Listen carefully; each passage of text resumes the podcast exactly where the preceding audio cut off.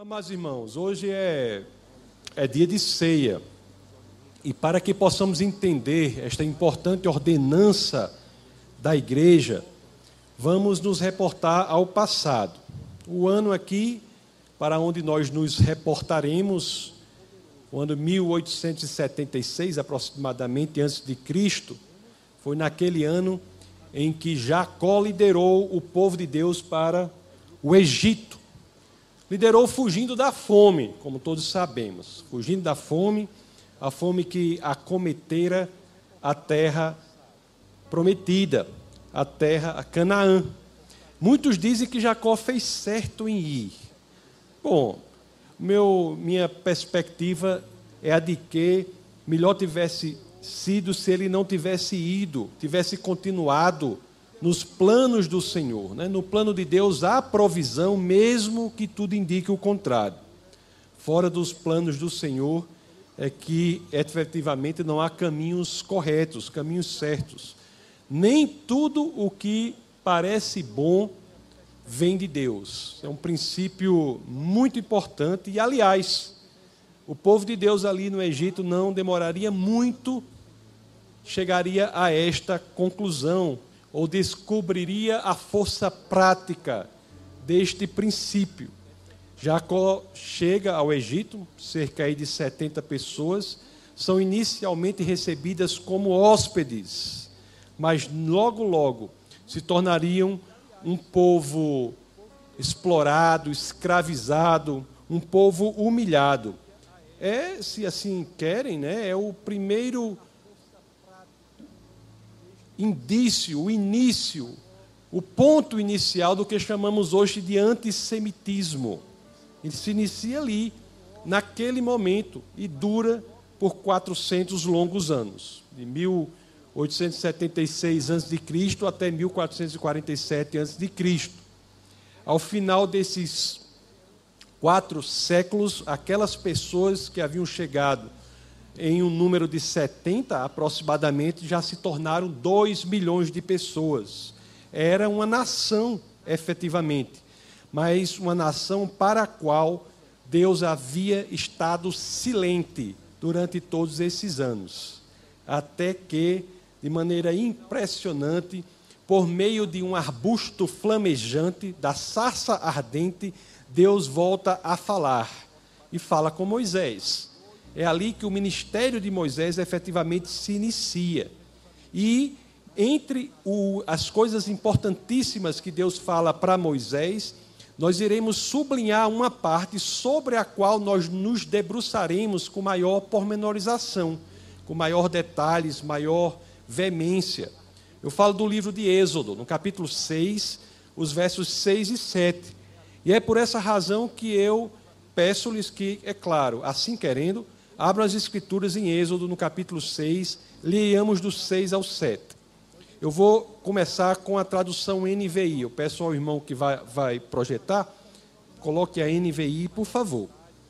E assim, nós vamos ler Êxodo 6 a 7, e eu já lhes faço um pedido. Vamos identificar nesta passagem que leremos quatro promessas que são feitas por Deus.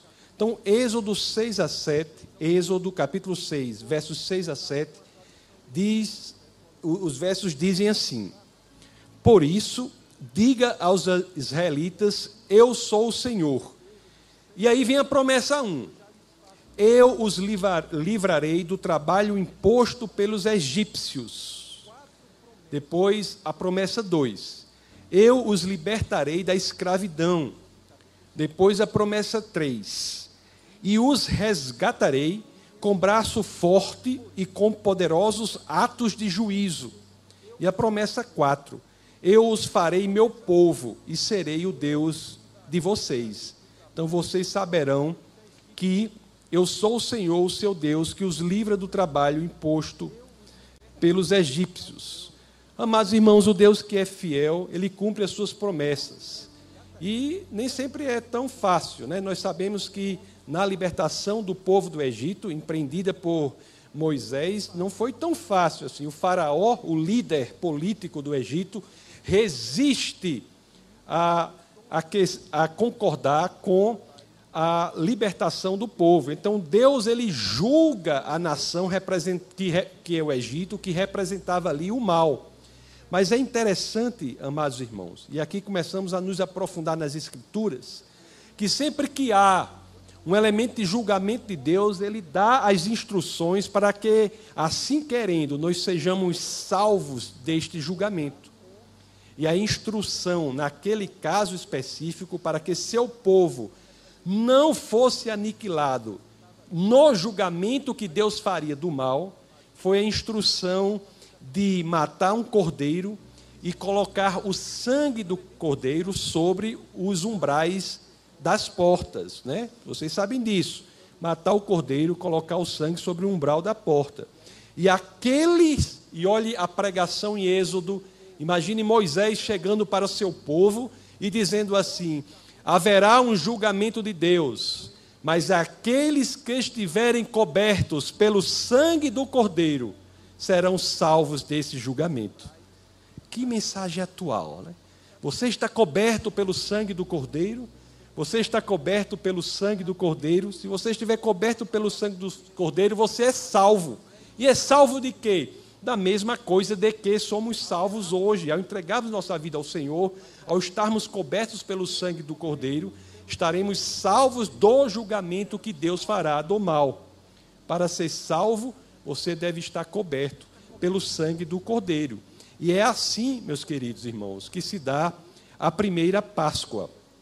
Aliás, Páscoa é, em hebraico né, é pesar, que quer dizer passar por cima não é? O anjo que efetuaria o julgamento do mal, quando visse o sangue do cordeiro sobre a pessoa, sobre os umbrais da porta, passaria por cima.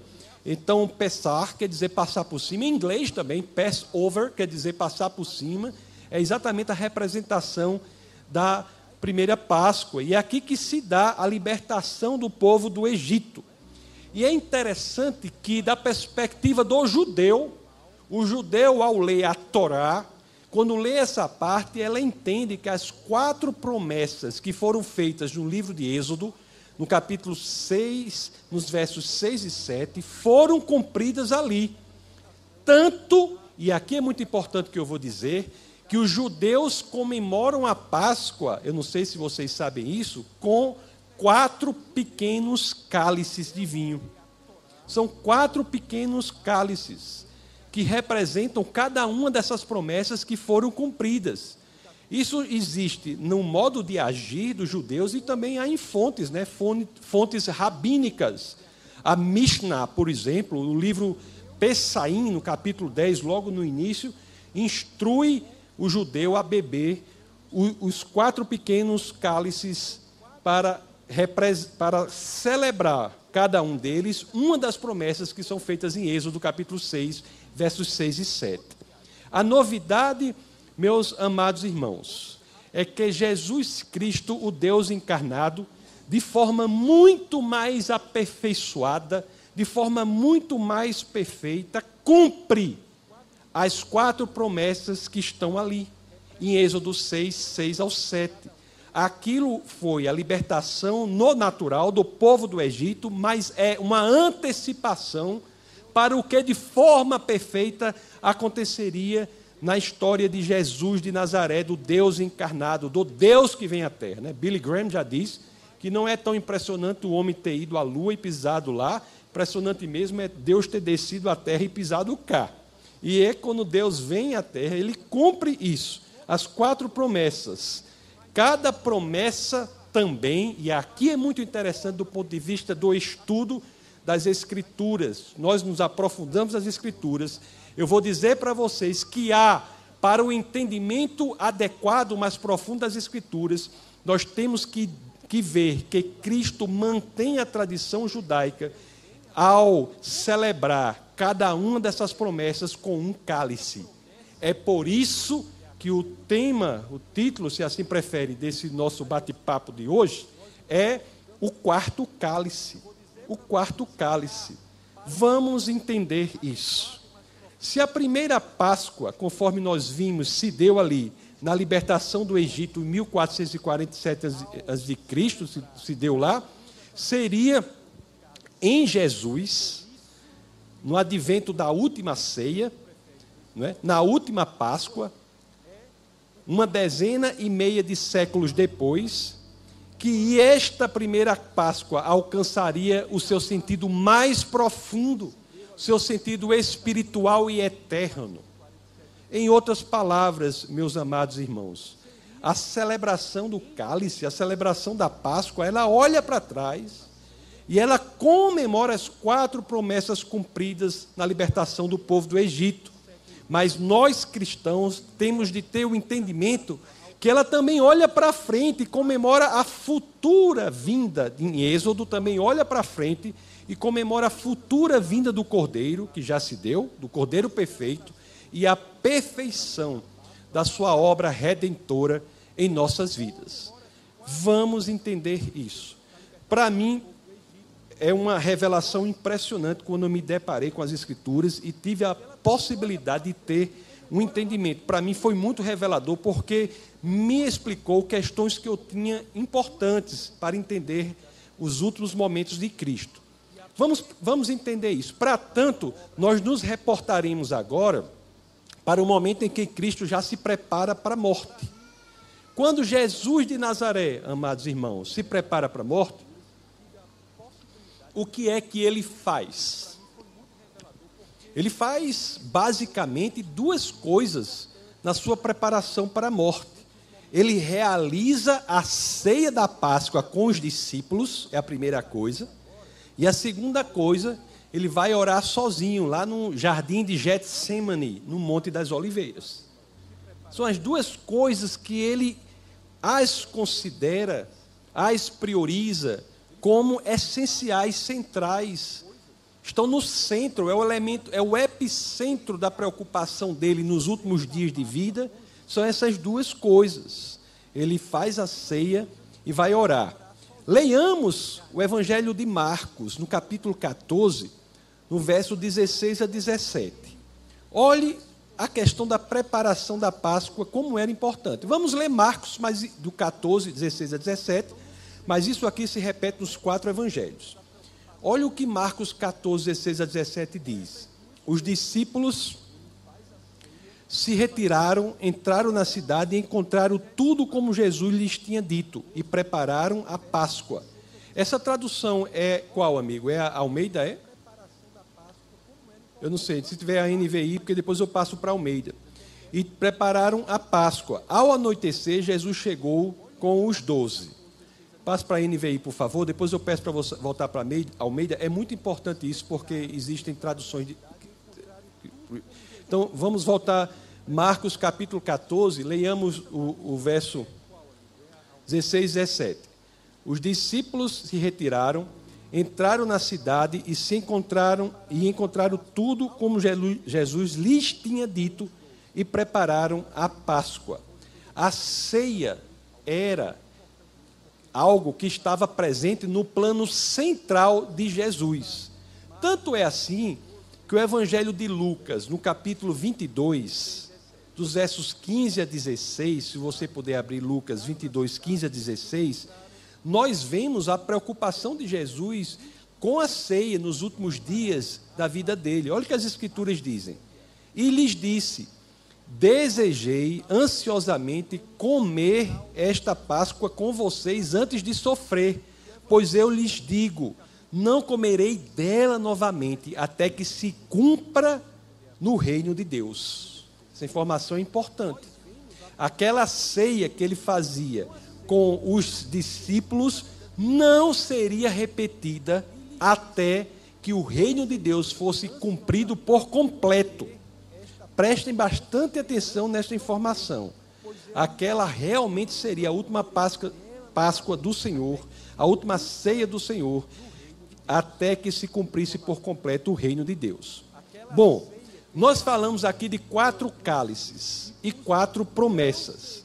O que eu vou falar aqui, pelo menos para mim, é muito emocionante assim. Eu acho, para mim, teve, teve uma representatividade muito grande. Nós vimos aqui, amados irmãos, que na celebração da Páscoa, nós devemos rememorar as quatro bênçãos, né? as quatro promessas que foram cumpridas à libertação do Egito. Mas essas também são, e é isso que eu falei, e aqui reitero, repiso, repito, vermentizo, essas também são quatro bênçãos que envolvem o trabalho de nossa redenção completa. Aí você vai perguntar, mas espera aí, o pastor está dizendo que essas quatro bênçãos de Êxodo 6, 6 a 7, que são comemoradas pelos quatro cálices, se repetem em Jesus de Nazaré. Então nós temos que ver aqui a correspondência com as bênçãos e também com os cálices. Onde estão os quatro cálices? Aí, amados irmãos, nós começamos talvez um âmbito de aprofundamento maior nas Escrituras. Preste bastante atenção quando nós falamos da ceia. Eu não sei se vocês já notaram que o Evangelho de Mateus e de Marcos, não é, que falam da vida de Jesus. Jesus tem quatro biografias nas Escrituras: Mateus, Marcos, Lucas e João. São os quatro evangelhos. Então, em Mateus e Marcos, nós vemos que estes biógrafos, ao falarem desta, deste momento histórico, eles só falam de um cálice. Mateus e Marcos. Por exemplo, Marcos 14, 22 e 23 só fala de um cálice. Enquanto comiam, Jesus tomou o pão, deu graças, partiu e deu aos discípulos, dizendo: Tomem, isto é o meu corpo. Em seguida, tomou o cálice, deu graças, ofereceu aos discípulos e todos beberam. E todos beberam. É assim que se faz nas igrejas, não é? Nas ceias. Nós lemos isso, só tem um cálice.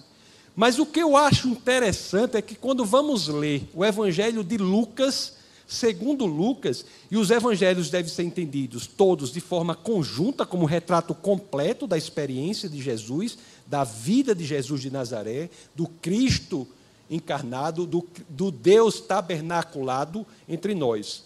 Mas quando lemos o evangelho de São Lucas, nós lemos que há, ao que parece, mais de um cálice mais de um cálice. O cálice ao qual os outros evangelhos se referem é o segundo cálice ao qual o evangelho de Lucas se refere. Olhe, vamos ler o evangelho de Lucas. Eu não sei se vocês notaram como há uma referência aqui a dois cálices. Abra em Lucas 22, dos versos 16 a 20. Lucas 22, 16 a 20. Olha o que dizem as Escrituras. Pois eu lhes digo: não comerei dela novamente, até que se cumpra no reino de Deus. Aí o 17 diz assim: ó, recebendo um cálice, ele deu graças e disse: Tome isto e partilhe uns com os outros. Partilhe o cálice uns com os outros. E o 18 diz assim: Pois eu lhes digo que não beberei outra vez do fruto da videira até que venha o reino de Deus. E o 19 diz: Tomando o pão, deu graças, partiu e o deu aos discípulos, dizendo: isto é o meu corpo dado em favor de vocês. Façam isso em memória de mim. Aí, aí ele volta para o outro cálice, ou volta para o cálice novamente. Isso só acontece nesse evangelho. Da mesma forma, depois da ceia, tomou o cálice, dizendo: Este cálice é a nova aliança do meu sangue derramado em favor de vocês. Naquele momento, ao que parece, pelo evangelho de Lucas, Jesus tomou dois cálices e vocês lembram lá de Êxodo, no capítulo 6, nos versos 6 e 7, que nós lemos as promessas? Me parece que esses dois cálices se referem às duas primeiras promessas do livro de Êxodo. Porque, ó, leiamos novamente Êxodo 6, 6 a 7. Olha o que diz as Escrituras. Por isso, diga aos israelitas: Eu sou o Senhor. Êxodo 6, 6 a 7. Eu sou o Senhor. Aí vem a promessa 1. Eu os livrarei do trabalho imposto pelos egípcios. O Egito era a representação do mal. Eu os livrarei do mal. A promessa 2. Eu os livrarei da escravidão. Eu os livrarei da escravidão. Meus amados irmãos, nós temos aqui com base no que lemos, entendendo que Jesus cumpre essas promessas de Êxodo, nós temos que o primeiro cálice representa é a comemoração da nossa liberdade de sermos livrados do mal, do cumprimento da promessa de sermos livrados do mal, E o segundo cálice representa a promessa da liberdade da nossa condição de escravidão do mal. Ora, segundo o cálice, a liberdade da condição de escravidão do mal, em outra forma de dizer isso, é dizer que somos nascidos de novo, uma nova aliança, uma nova natureza. Não é isso, inclusive, que lemos lá no Evangelho de Lucas, no capítulo 22, no verso 20, a nova aliança. Lucas 22, 20 diz o quê? Da mesma forma, depois da ceia, tomou o cálice, dizendo: Este, referente ao segundo cálice, é o cálice da nova aliança no meu sangue, derramado em favor de vocês. Bom, e o terceiro cálice? Porque depois daí, né, algumas coisas acontecem, ele vai para a cruz. E o terceiro cálice? Qual é a promessa que, ao qual se refere o terceiro cálice? Para nós sabermos qual é a promessa, nós voltaremos a Êxodo. Êxodo, novamente, abra aí por favor, no capítulo 6, versos 6 e 7. Vamos ver qual é a terceira promessa e ver que cálice é esse. Olhe o que diz Êxodo 6, novamente. Por isso, diga aos israelitas: Eu sou o Senhor. E a promessa 1, eu os livrarei do trabalho imposto pelos egípcios, eu os livrarei do mal. A promessa 2, eu os libertarei da escravidão, né? A nova aliança, liber, somos libertos da escravidão do pecado. E a promessa 3, olha o que diz aqui: e, e os resgatarei, e os resgatarei com braço forte e com poderoso ato de juízo. Aqui, meu, meu querido irmão da mídia, eu vou pedir para você voltar para a tradução Almeida. Por quê?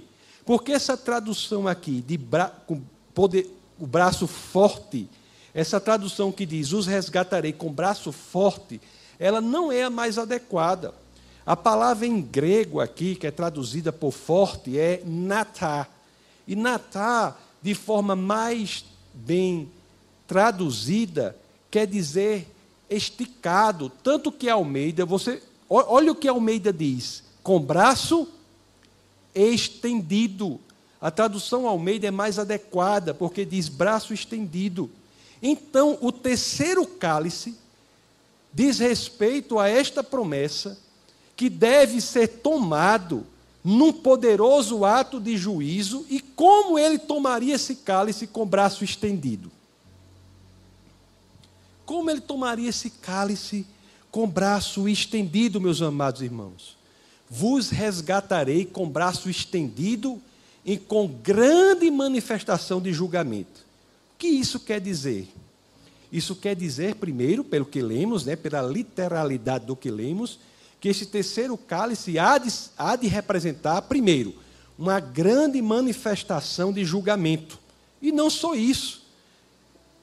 A profecia é tão impressionante de Êxodo que esse terceiro cálice deve acontecer numa grande manifestação de julgamento e ele deve tomar do cálice com o braço estendido. Como alguém vai tomar do cálice com o braço estendido? Amados irmãos, é tão, as escrituras são tão impressionantes, não é? Nós voltamos aos últimos momentos de Jesus, depois que ele ministra aos discípulos, ele vai para o seu segundo momento. Nós vimos que o primeiro momento era a ceia, nos, nos últimos momentos da vida dele, ele elegeu, priorizou veementizou esses dois duas atitudes, a ceia e depois a oração no jardim de Getsemane. E Jesus ia orar, orar para se preparar para quê? Para que que Jesus ia se preparar na oração dele? Exatamente para o momento histórico em que se deu o maior julgamento da história da humanidade. A cruz é o ápice das histórias de julgamento que a humanidade contou e contará. É o maior evento já narrado de julgamento da história de toda a humanidade. Na dor, no sofrimento, na agonia, na morte de Cristo, os pecados da humanidade. E, aliás, eu nem gosto de falar pecados da humanidade, porque nos dá a perspectiva de que é algo coletivo, quando não qualquer pecado nosso que fizemos e faremos foi colocado sobre as costas de Jesus. É uma chicotada a mais que Jesus sofreu, individualizado. Pecado meu e pecado individualizado de cada um aqui é uma chicotada que Jesus sofreu. Isso foi tudo colocado sobre os ombros dele. O pecado dos homens, das mulheres e todos os seres humanos seriam colocados ali e o preço seria pago. Era a morte daquele que nos substituiu na cruz. Qual é a outra forma de narrar isso? Qual é a outra forma de narrar isso de acordo com o que nós estamos conversando?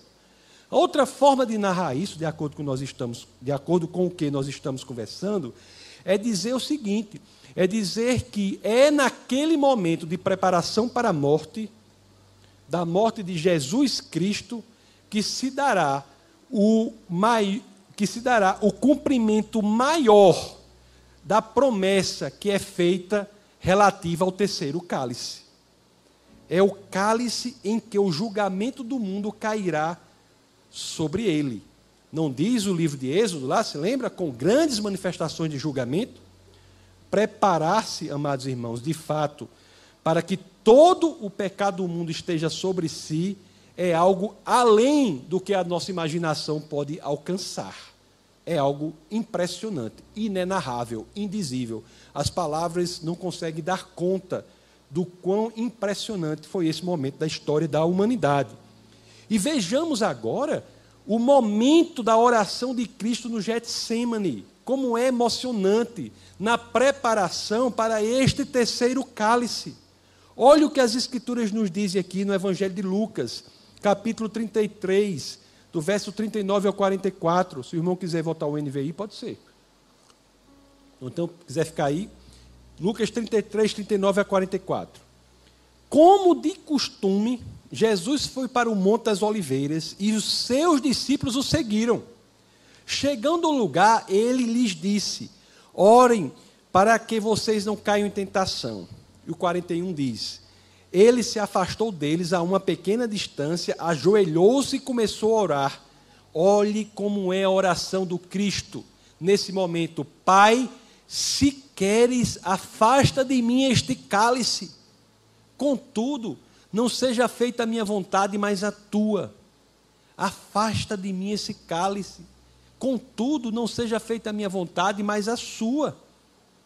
Apareceu-lhe então um anjo do céu que o fortalecia, estando angustiado. Ele orou mais, mais intensamente e seu suor era como gotas de sangue que caíam ao chão. Amados irmãos, Jesus de Nazaré, por amor a nós, seria o cumprimento da promessa do terceiro cálice. O cumprimento da promessa. Tecnicamente, Jesus não é um profeta. Jesus é o cumprimento daquilo que todos os profetas profetizaram. Ele é o cumprimento das profecias. É para ele que todas as profecias apontam. Mas espera aí, você deve dizer assim: tudo bem, eu entendo que foi um, um grande ato de julgamento, foi um ato impressionante, veemente de julgamento. Mas onde está o terceiro cálice? Você se lembra, amados irmãos, do que Jesus de Nazaré disse em suas últimas palavras? Vamos ver as últimas palavras de Jesus e ver como ele, de fato, cumpriu a profecia, não só estando no, no maior ato de julgamento da história da humanidade, mas participando do cálice com os braços estendidos. Abra aí, irmão, no Evangelho de São João, no capítulo 19, no verso 28. João 19, 28. Olha que coisa emocionante. Olha que coisa impressionante. Olha que João 19, 28 diz. Mais tarde, então, que tudo estava concluído, para que se cumprisse as Escrituras, para que a Escritura se cumprisse, Jesus disse: Tenho sede. Eu não sei você, mas essa pergunta carcomia o meu cérebro. Eu não entendia como é que alguém vai dizer: Tenho sede para que se cumprisse as Escrituras. Jesus, nos últimos momentos da vida, prestes a entregar o seu espírito, ele diz: para que se cumpram as escrituras, tenho sede. Eu não entendia isso. Eu não sei se vocês nunca se perguntaram sobre isso, mas essa pergunta martelava o meu cérebro. Por muito tempo eu perguntei isso. E a Bíblia é tão perfeita, tão impressionante perfeita, que Jesus não só cumpre a promessa do terceiro cálice, mas também o toma como um ato final de sua morte. Vamos ver como isso ocorre, o terceiro cálice. Olhe como ele ocorre. Vamos ler João 19, ler 29 e 30. Olhe que impressionantes são as Escrituras. Tanto o Antigo Testamento, amados irmãos, quanto o Novo Testamento são livros da graça. Deus sempre teve o plano, o resgate, por meio do derramamento de sangue, morrer em nosso lugar. E olha o que as Escrituras nos dizem aqui. Olhe João 19, 29 e 30. Estava ali uma vasilha cheia de vinagre. Então, embeberam uma esponja nela. Vocês nunca acharam estranho isso, não? Ele na cruz diz: Tenho sede. Aí olha o que ocorre. Estava ali uma vasilha cheia de vinagre. Então, embeberam uma esponja nela. Colocaram a esponja na ponta de um caniço de sopo e a ergueram até os lábios de Jesus. Tendo-o provado, Jesus disse: Está consumado. Com isso, curvou a cabeça e entregou o espírito. Amados irmãos, este é o terceiro cálice, o cálice de vinho. Aí você pode dizer: Não, pastor, esse cálice aí não é de vinho, não. Esse cálice aí é de vinagre. Vinagre vem de quê, amados irmãos? Do, da palavra francesa vinaigre, que quer dizer em português vinho agre, vinho azedo. O termo vinagre quer dizer vinho azedo. Jesus não só tomava o terceiro cálice, mas cumpria a profecia, porque tomava o terceiro cálice pendurado na cruz com os braços estendidos. Amados irmãos, não é isso que o livro de Êxodo, capítulo 6, verso 6, nos diz?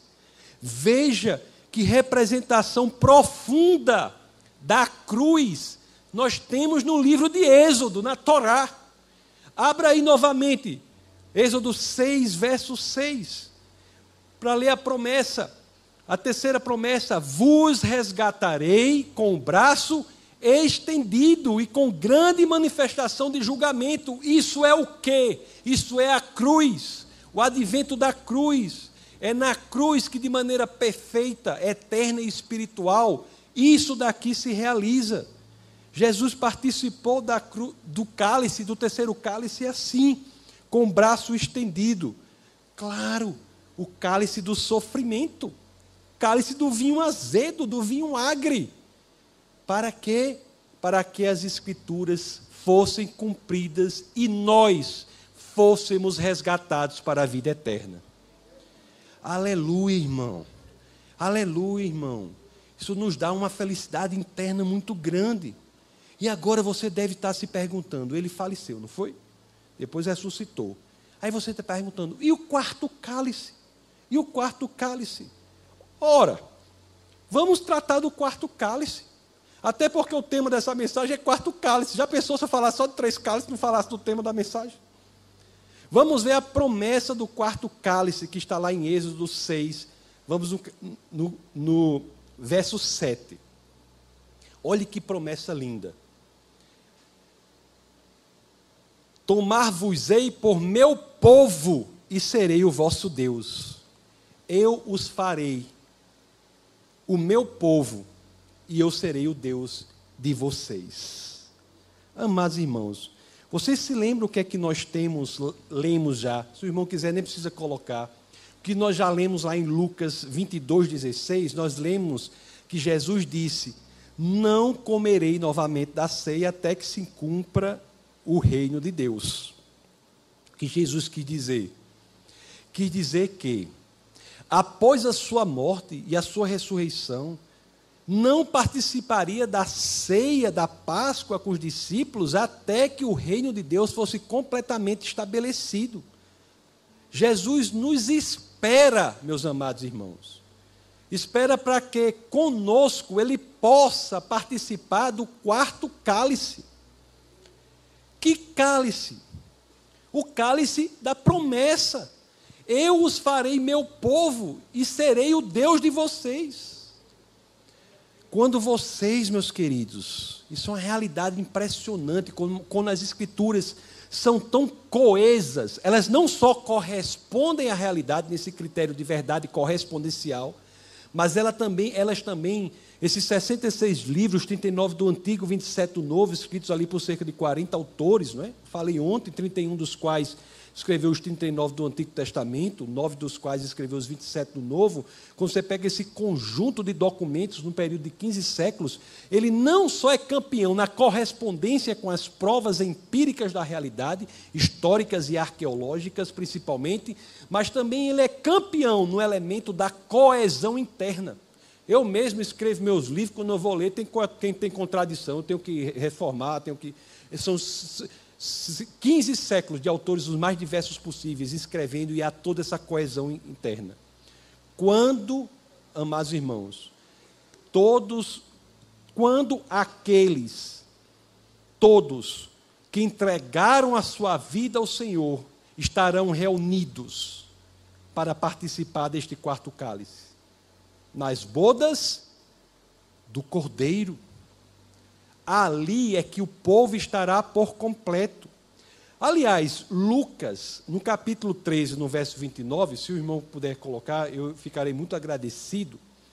Ele tem aqui, ele tem uma antecipação, se eu puder dizer assim, de uma visão poderosíssima. Olha o que Lucas 13, 29 nos diz: Pessoas virão do Oriente e do Ocidente, do Norte e do Sul, e ocuparão os seus lugares onde? À mesa, no reino de Deus. Isso é o Evangelho de Lucas, do apóstolo Lucas. Mas se você quer uma fonte, como eu já disse para vocês, que o Antigo e o Novo Testamento são todos livros da graça, é um documento só, Deus só teve um plano do resgate por meio de Cristo, e tudo o Antigo Testamento aponta para o ápice, o cume, o ponto mais elevado da história da humanidade, quando Deus vem e morre em nosso lugar. Se vocês querem uma fonte do Antigo Testamento, não há problema. Nós podemos sair aqui da leitura do apóstolo Lucas e ir para o profeta Isaías. O profeta Isaías, oito séculos antes do advento deste fato. Isaías, no capítulo 25, Vamos ler os versos 6 ao 9, como ele não fala desse momento, desse momento das bodas do cordeiro. Olha o que dizem as Escrituras, Isaías 25, 6 a 9. Neste monte o Senhor dos Exércitos preparar o quê? Um farto banquete para todos os povos, um banquete de vinho envelhecido com carnes suculentas e melhor vinho Neste monte ele destruirá o véu que envolve todos os povos, a cortina que cobre todas as nações, destruirá a morte para sempre. O soberano, o Senhor, enxugará as lágrimas de todo o rosto e retirará de toda a terra a zombaria do seu povo. Foi o Senhor quem disse naquele dia: Este é o nosso Deus. Se lembra da promessa? Se lembra da promessa do quarto cálice? De Êxodo capítulo 6, versos 7, 6 e 7, que vemos em Lucas e vemos em Isaías, olhando para o advento bodas do, das bodas do Cordeiro. Este é o nosso Deus. Nós confiamos nele ele nos salvou. Este é o Senhor, nós confiamos nele. Exultemos e alegremos-nos, pois ele nos salvou. Amados irmãos, eu estarei nessa reunião lá, né? Estarei nessas bodas. Minha família estará lá e você, amado irmão, tenho certeza que muitos estarão aqui. Mas se tem alguém que não está e quer estar, e você, amado irmão, Jesus, o Deus encarnado, o Criador dos céus e da terra, o Logos, vem e espera por nós para celebrar a próxima Santa Ceia, para terminar a celebração da última ceia. Tudo o que fazemos aqui, hoje haverá ceia, é uma antecipação para que nós tragamos à memória este evento impressionante e maravilhoso, no qual estaremos, do qual faremos parte e que se realizará no futuro nas bodas do Cordeiro. O apóstolo João, preso na ilha de Patmos, né, o único dos discípulos que não foi morto, né, todos os demais foram torturados, perseguidos e mortos. João teve sua pena convertida e em Patmos ele tem visões maravilhosas. Eu mesmo tenho um João na minha lista de pessoas com as quais eu marcarei audiência quando eu morrer. João para saber dessas visões que realmente foram impressionantes. Eu nunca tive visão nenhuma, fico até um pouco chateado com isso. Nunca tive visões. Mas João teve visões impressionantes. No livro de Apocalipse, no capítulo 19, no verso 9, as escrituras dizem: E o anjo me disse, olha o que o anjo disse para João, para que ele registrasse, para que tantos viessem, como eu sou apenas um exemplo desses, que estou aqui para passar a mensagem registrada por ele. O anjo passou para João, João passou para a humanidade por meio das Escrituras, e eu estou aqui, entre tantos outros, proclamando essa verdade que transforma a sua vida. A sua decisão tem consequências na eternidade, na sua eternidade. E olhe que Apocalipse diz: escreva, felizes os convidados para o banquete do casamento do Cordeiro. E acrescentou: estas são as palavras verdadeiras de Deus.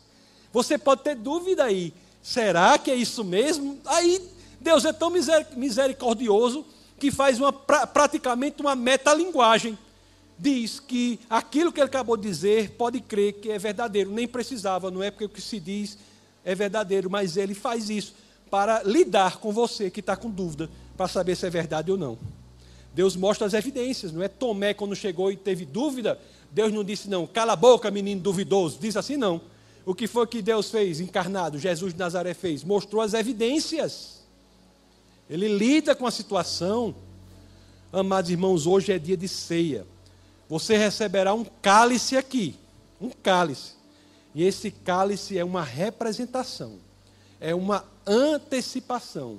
Não é? Essa igreja não quer na transubstanciação dos elementos, crê na representação para o futuro representa o sangue, representa o que vai acontecer. antecipação do quarto cálice é a antecipação da comemoração da quarta promessa. Eu os farei meu povo e serei o Deus de vocês.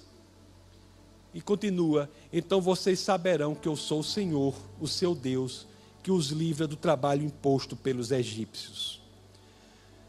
Amados irmãos, já estou indo para o encerramento que o tempo me exige. O Deus encarnado, amados irmãos, que nos livrou do mal na primeira promessa, nos libertou da escravidão do pecado na segunda promessa, nos resgatou da morte espiritual em um ato incrível, poderoso de juízo. Este Deus espera todos aqui que quiserem fazer parte desta quarta promessa, Ele espera cada um que queira isso genuinamente, para que esteja com Ele na ceia do Senhor. O Criador dos céus e da terra espera você. Eu os farei meu povo, e eu serei o Deus de vocês. O convite está feito. É impressionante. Jesus que cria o universo. O Deus que cria o universo. Nós vimos uma outra situação, Deus que é o único capaz de ser sujeito para o verbo em hebraico bará, que inicia as escrituras. No princípio, Deus criou os céus e a terra. Porque só Ele é grande o suficiente para exercer a ação que é descrita pelo verbo bará, que é criar tudo a partir do nada. É esse Deus que cria tudo a partir da ausência de qualquer coisa. É esse Deus que nos espera, espera a mim, espera a você, para celebrar. E a pergunta que fica, já convido o pastor, a pergunta que fica, o pastor vai conduzi-los em uma oração. A pergunta que fica é: você quer aceitar o convite do Senhor, o seu futuro está a uma oração de distância. Uma oração de distância. Em uma única oração, você pode transformar radicalmente tudo o que lhe espera no futuro. Depende unicamente de você. Vamos orar. Senhor, muito obrigado, Pai, por esta oportunidade que nós temos aqui de termos a revelação da palavra. Obrigado, Senhor, pelas Escrituras que são tesouros encobertos que nos propiciam a possibilidade de descobri-los, investigá-los e isso nos traz revelação, mudança de vida. Senhor, se houver alguém aqui neste momento que nunca aceitou esse convite, nós oramos para que teu Espírito, neste momento, incomode o coração destas pessoas, para que elas possam ter esta decisão importante. Senhor, neste momento nós pedimos ao Senhor, como sabemos que o Senhor a todos se inclina para que, assim querendo, participem da boda, das bodas do Cordeiro, nós pedimos que Teu Espírito, neste momento, incomode o coração dessa pessoa para que ela faça uma decisão para tornar-se uma entre nós que estaremos na celebração do quarto cálice. Aqui, irmão, alguém que ainda não fez essa confissão pública de aceitar nosso Senhor e Salvador, de transformar a sua eternidade. Se houver, eu lhe peço para levantar a mão alguém nessa situação, não sei se os diáconos conseguem ver, eu sou ceguinho. Tem alguém? Todos, na, se, se, eu tiver lá na, na, quarta, na celebração do quarto caso, se não vi um de vocês aí, vão ter, todos vão estar lá? Então fiquem na paz do Senhor e que Deus nos proteja poderosamente. Amém. Essa foi uma produção do Ministério Internacional Defesa da Fé, um ministério comprometido em amar as pessoas, abraçar a verdade e glorificar a Deus. Para saber mais sobre o que fazemos, acesse defesadafé.org.